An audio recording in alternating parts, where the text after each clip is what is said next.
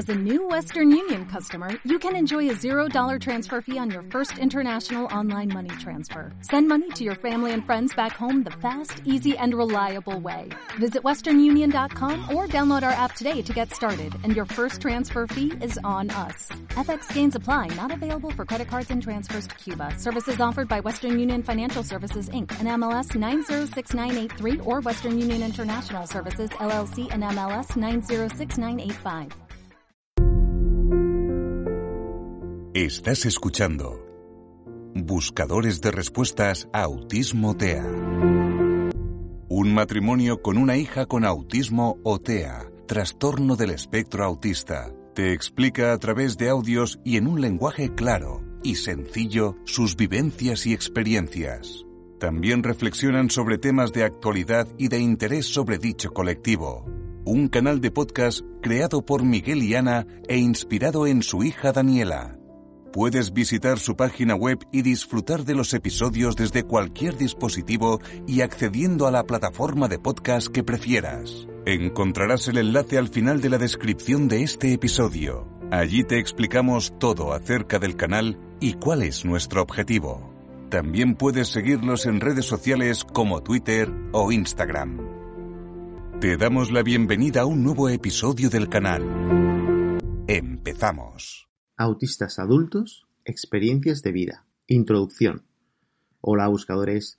Bienvenidos, bienvenidas a otro episodio quincenal de nuestro canal Buscadores de Respuestas Autismo TEA.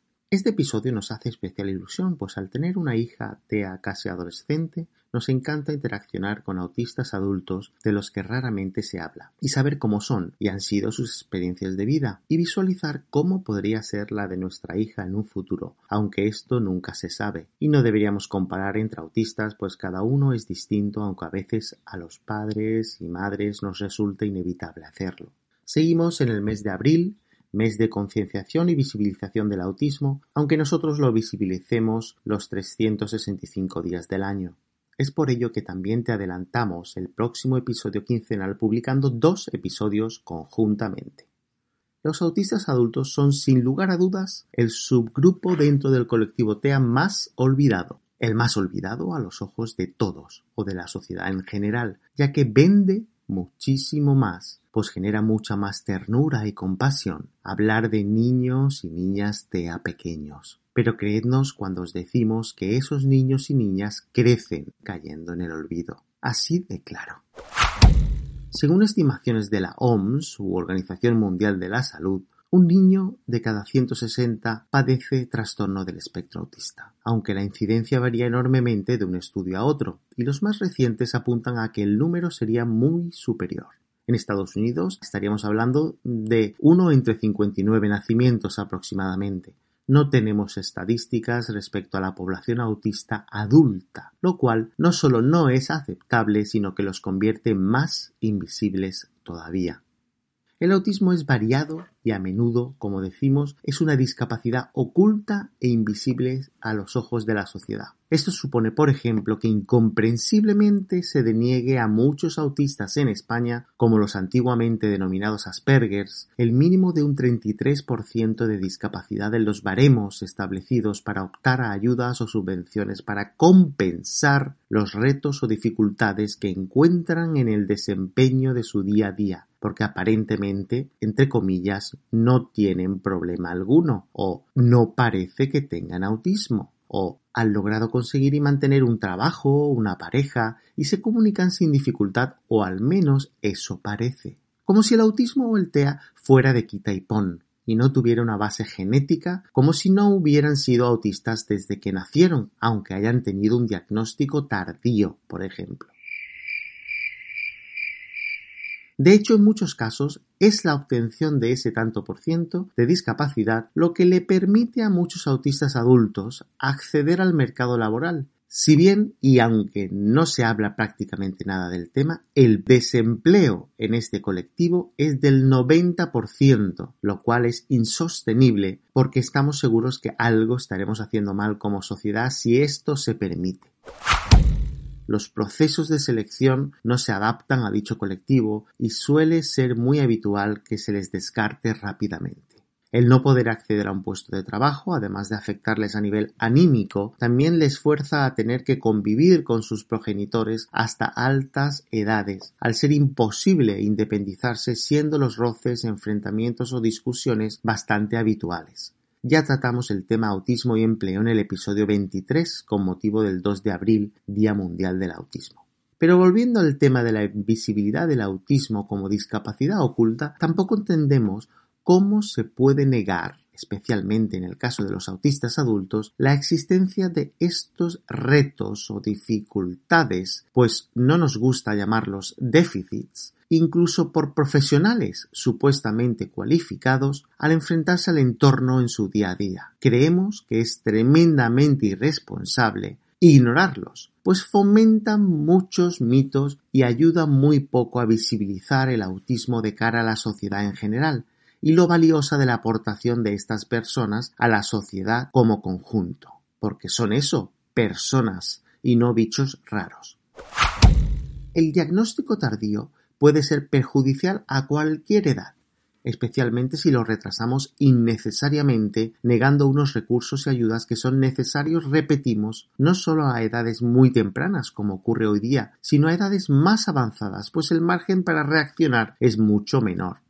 Es difícil detectar y diagnosticar el autismo TEA en los 12 primeros meses de vida, pero generalmente es posible establecer un diagnóstico antes de que el niño o la niña cumpla los dos años, señala la OMS. Aunque esto no siempre sería así, cada vez son más habituales los diagnósticos tardíos en los autistas adultos aunque son personas que pasan toda su vida experimentando situaciones incómodas, difíciles, inexplicables o incluso traumáticas recibiendo diagnósticos erróneos, fruto de la falta de especialización de los servicios de atención de los sistemas de salud, también sufriendo la discriminación social, la presión por encajar, la presión por agradar, la culpa, la incomprensión social o familiar, el bullying o acoso escolar, entre muchos otros. Y siempre con un sentimiento resonando en su mente. ¿Soy raro? ¿Rara? ¿Por qué no encajo? ¿Qué me pasa? ¿Hay algo malo en mí? Muchas personas adultas reciben el diagnóstico después del diagnóstico de un hijo o una hija. Es una historia cada vez más común. Un niño o niña tiene características peculiares en su comportamiento y es remitido a un especialista que pone en marcha el proceso para obtener un diagnóstico un diagnóstico TEA en este caso, según la nueva clasificación nivel o grado 1, 2 o 3 y las medidas de apoyo que requiera. Cuando muchos padres o madres ven las preguntas que le hacen a sus hijos o hijas en los test de diagnóstico o cuando conversan con los especialistas deciden informarse, formarse, estudiar, porque se dan cuenta de que presentan también muchos de esos rasgos y deciden también pedir ellos, como padres o madres, un diagnóstico, aunque hay que ser muy valiente para asumir esto, padres, madres, abuelos, tíos, etc. Es más, ya hemos comentado varias veces que el autismo es mayormente genético. Podéis escuchar el episodio 9 del canal donde ya tratamos este tema.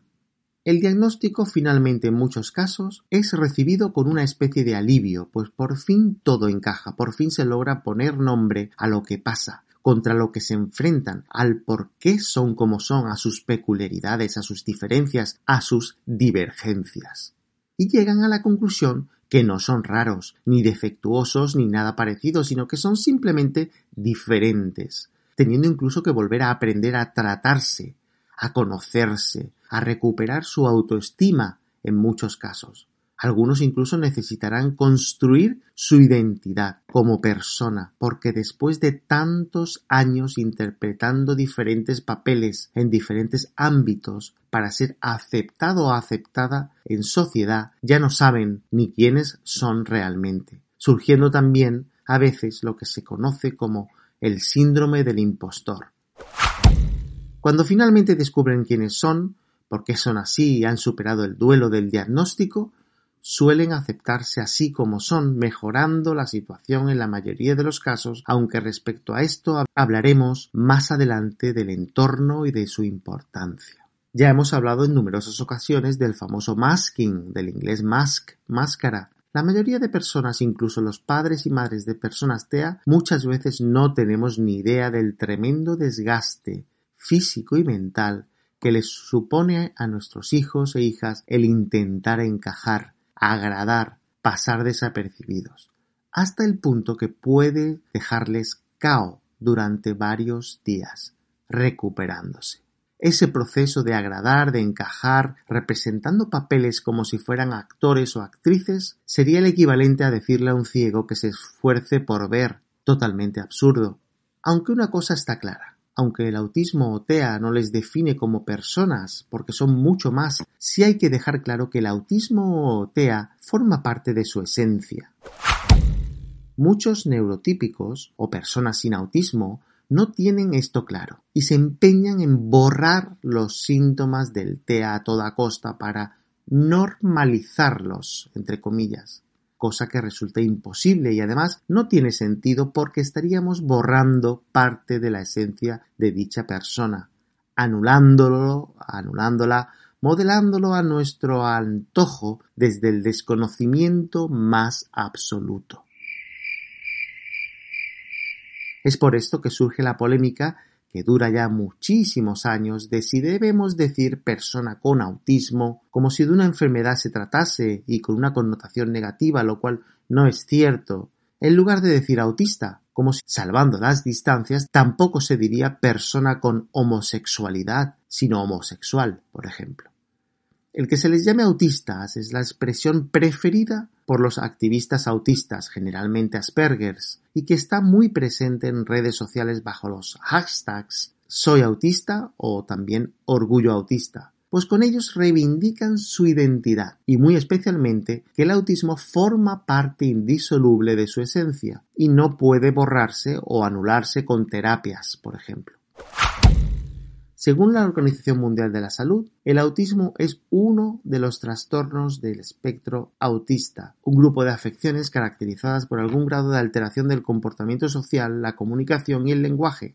El símbolo del abanico, para reflejar la tremenda diversidad del colectivo, suele ser bastante acertado. En un extremo tendríamos los levemente afectados o que necesitan menores apoyos o recursos o los conocidos como autistas nivel o grado 1, antiguamente conocidos como Aspergers. Y en el extremo opuesto los severamente afectados o los que necesitan grandes apoyos o recursos y por tanto son grandes dependientes o nivel o grado 3, aunque como siempre decimos cada caso es un mundo y deberá tratarse o diagnosticarse por personal cualificado. Esto lo veremos muy bien reflejado en los testimonios que podréis escuchar en el episodio 26.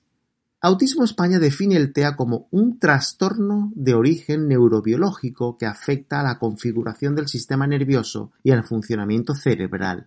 El autismo para muchos, y simplificándolo mucho, sería como tener un tipo de cerebro ligeramente diferente, un cerebro que funciona y procesa la información de otra manera como si tuviera instalado un sistema operativo diferente al de las personas que no tienen autismo. Los problemas sensoriales, que ya tratamos en el episodio 14 del canal, y que te recomendamos escuches son tremendamente importantes en el autismo o TEA, pues los estímulos que reciben del entorno se procesan de forma diferente.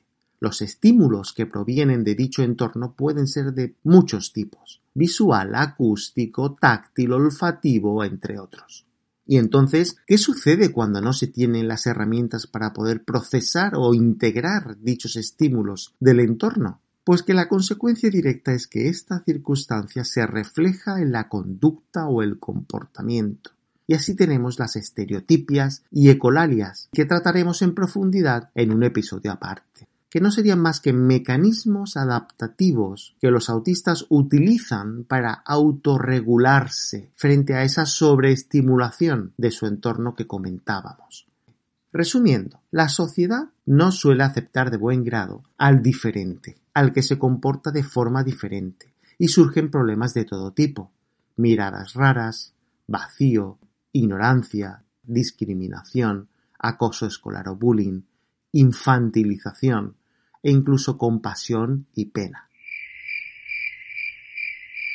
Debido a todo lo anterior, es habitual mantenerse en el anonimato, sobre todo en redes sociales, tendrían la culpa, entre otros, prejuicios, mitos desinformación, el miedo al estigma social o a la etiqueta, o directamente la ignorancia sobre este trastorno del neurodesarrollo. La familia también juega un papel muy importante y las familias son fiel reflejo de la sociedad, pues muchas no aceptan que sus hijos o hijas sean autistas o actúan como si no lo fueran, con los consiguientes roces, malentendidos o directamente rupturas y pérdida absoluta de relación alguna al convertirse en entornos tóxicos, siendo los autistas continuamente cuestionados y cuestionadas en sus decisiones, formas de actuar, etc. Es habitual que no sepan hacer amigos, por ejemplo, o mantenerlos, aunque eso no quiere decir que no quieran hacer amigos, que es muy diferente, y entonces aparecen la soledad y la ansiedad. Después tenemos la cuestión de quién debe adaptarse a quién, si el autista tiene que amoldarse a la sociedad o está, o al autista. Nuestra opinión es bien clara. Ambos tienen que poner de su parte y requiere un esfuerzo mutuo. Ni los autistas pueden pretender que la sociedad cambie así porque sí, ni la sociedad debe ignorar a los autistas sus reivindicaciones, así como la de sus familiares, hasta el punto de invisibilizarlos como ocurre en muchas ocasiones. Es cierto que se van logrando cambios, aunque son mínimos e insuficientes en nuestra opinión. Debemos ser conscientes que la formación, información, visibilización del colectivo y de sus reivindicaciones, así como la de sus familiares es esencial y debe realizarse los, los 365 días del año. El 2 de abril está bien como un símbolo, pero es claramente insuficiente. Tampoco tendría sentido que los autistas vivieran a espaldas de una sociedad que es la única que tenemos con sus defectos y sus virtudes, ni tampoco que vivan en un duelo continuo, peleados con el mundo porque éste les resulta opresor y hostil. Por eso la atención temprana es tan importante. Debemos diagnosticar cuanto antes y ponernos a trabajar para brindarles las herramientas que les permitan enfrentarse a ese mundo, a esa sociedad en las mejores condiciones posibles. Y si el diagnóstico es tardío, pues igualmente deberían recibir atención adecuada, cosa que no suele ser habitual. Además, no debemos olvidar el papel de los padres, madres o tutores legales. Acompañaremos a la persona autista en su ciclo vital, pero seremos meros espectadores y acompañantes. El trabajo deberán realizarlo ellos y ellas. Nosotros les pondremos las herramientas a su disposición, terapias, medios, refuerzos, etc. Pero su evolución no solo dependerá del trabajo realizado, sino de su afectación y potencial pues no hay dos autistas iguales y jamás debemos comparar, porque hacemos más mal que bien haciéndolo, aunque como hemos dicho en numerosas ocasiones, cada caso es un mundo. Existe muchísimo desconocimiento todavía y esto no puede seguir así. Los padres, madres, resto de familiares y personas que los tratan diariamente, docentes, terapeutas, especialistas médicos, etc., deberían decir basta, aunque muchas veces esto implique enfrentarse con otros profesionales no cualificados que tratan a nuestros hijos e hijas y creednos no es agradable ir a contracorriente y ser tachado de problemático. Además, ¿hasta qué punto está la sociedad preparada para aceptar al diferente? ¿Por qué lo diferente no forma parte de la normalidad cotidiana? ¿Por qué nos empeñamos en poner etiquetas, en normalizar, etcétera, si somos todos diferentes al fin y al cabo? Hace tiempo que llegábamos a la conclusión que la sociedad no está preparada para aceptar al diferente y queda muchísimo trabajo por hacer. Así de claro. El respeto es vital y vemos poco respeto, empatía y comprensión lamentablemente. El respeto al diferente, el respeto a las diferencias de opinión, el respeto al que no encaje o no quiera encajar por las razones que sea. Son habituales los insultos, especialmente en redes sociales, cuando una postura pretende imponer su punto de vista a la otra y viceversa, incluso entre los propios autistas, lo cual no deja de ser curioso, porque mientras piden inclusión, algunos autistas son incapaces de respetar las opiniones de otros autistas. Y quizás te preguntes, ¿qué podemos hacer nosotros como padres y madres de personas autistas? Pues ya lo hemos comentado en numerosas ocasiones. Intentar darles las herramientas necesarias para desenvolverse en el mundo real, tratarlos como personas, no como robots que tan solo recibirán atención si cumplen unos objetivos o sus conductas se ajustan a lo socialmente correcto. Debemos aceptar a quererlos como son y no a como nos gustaría que fueran, pues de lo contrario proyectaremos sobre ellos nuestras frustraciones y convertiremos sus vidas en un auténtico infierno aunque a pesar de todo, ellos y ellas se esforzarán por agradar, por encajar, pero eso no quiere decir que no sufran y que esta situación no les pase factura más adelante, como de hecho ocurre habitualmente. Y por supuesto, debemos escuchar a nuestro hijo o hija, porque el que tenga TEA no quiere decir que no tenga sus gustos como el resto de personas, y sobre todo entender que si una persona no es verbal, aunque este término no sea del todo acertado, puede comunicarse de otras formas y hay que saber usarlas, enseñarles a que nos transmitan lo que quieren comer, hacer, sus sentimientos, en suma, sentirse útiles, alcanzar el mayor nivel de autonomía e independencia. Aquí no nos estaríamos refiriendo al mutismo selectivo, obviamente. E incluso si es verbal y habla, también tendrá sus limitaciones, pues muchas veces surgirán multitud de malentendidos, lo que puede generar rechazo e impedir que las relaciones personales fluyan.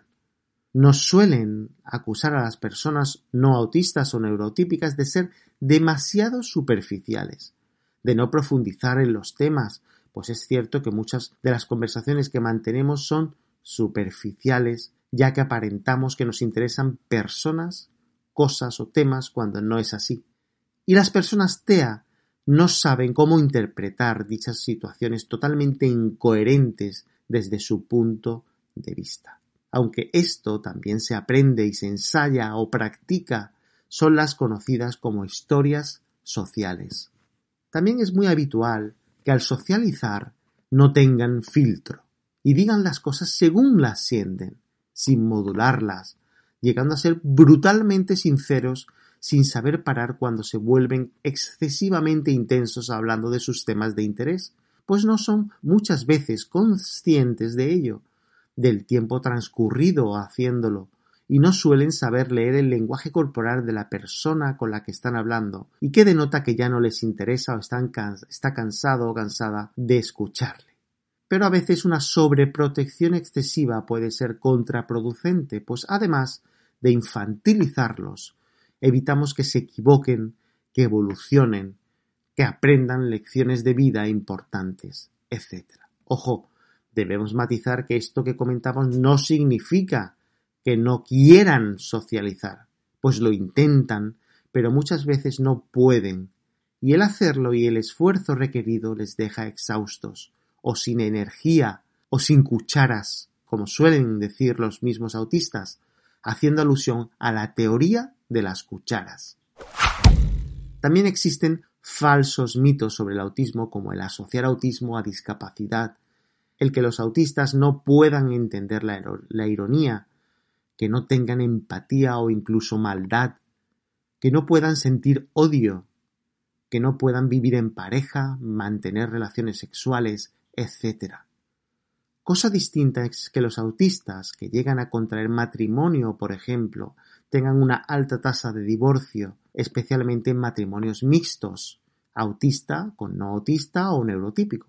Pues en estos casos es necesario, como en cualquier pareja, pero aquí muchísimo más, que la pareja se complemente, entienda y se respete, pues los retos a los que se somete la relación son muchísimo mayores que en el resto de parejas. Otro de los mitos en torno al autismo es el relacionado con la capacidad de superación de los propios autistas, pues es erróneo asumir o afirmar que no pueden conseguir lo que se propongan. Cosa distinta es que dichas cosas les hayan costado el doble o triple de esfuerzo que a una persona neurotípica o sin autismo, o que para lograrlo necesiten apoyo o ayuda de familiares, profesores, entre otros. Muchos superan todas estas dificultades y consiguen lo que se hayan propuesto, aunque suele ser a cambio de un alto coste. Tampoco son angelitos azules, como se suele decir. Hay de todo y no se puede generalizar.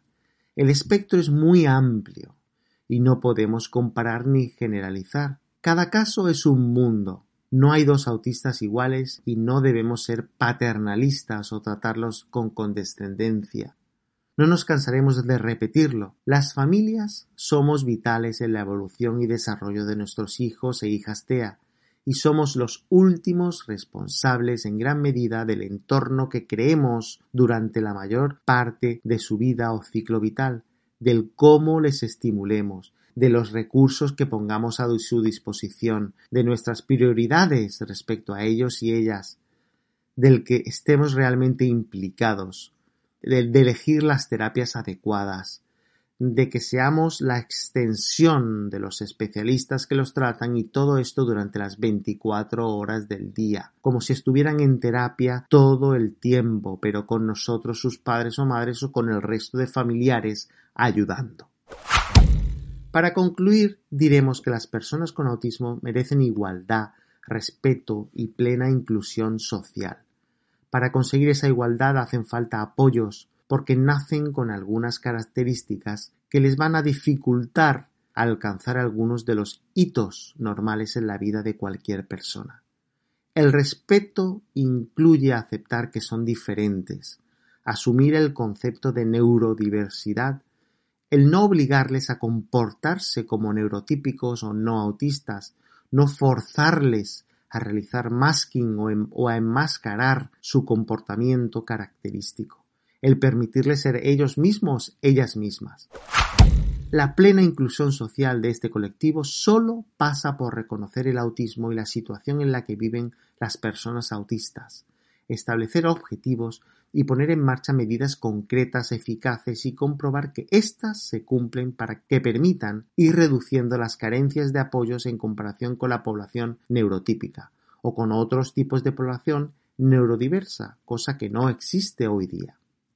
Lo dicho, te recomendamos escuches también el siguiente episodio, el número 26, donde los propios autistas te contarán en primera persona sus experiencias de vida a través de sus testimonios. Esto es todo por hoy. Si te ha gustado este episodio, no olvides darle al me gusta y suscribirte al canal. Síguenos también en Twitter e Instagram o a través de cualquiera de las principales plataformas de podcast que también encontrarás en nuestra web. No olvides seguir enviándonos a nuestro email tus dudas, sugerencias, comentarios constructivos y temas que te gustaría tratásemos en próximos episodios. Mil gracias por apoyarnos, por apoyar al colectivo con autismo y por dar difusión al canal Buscadores de Respuestas Autismo TEA. Te esperamos en el próximo episodio. Fuerza y ánimo.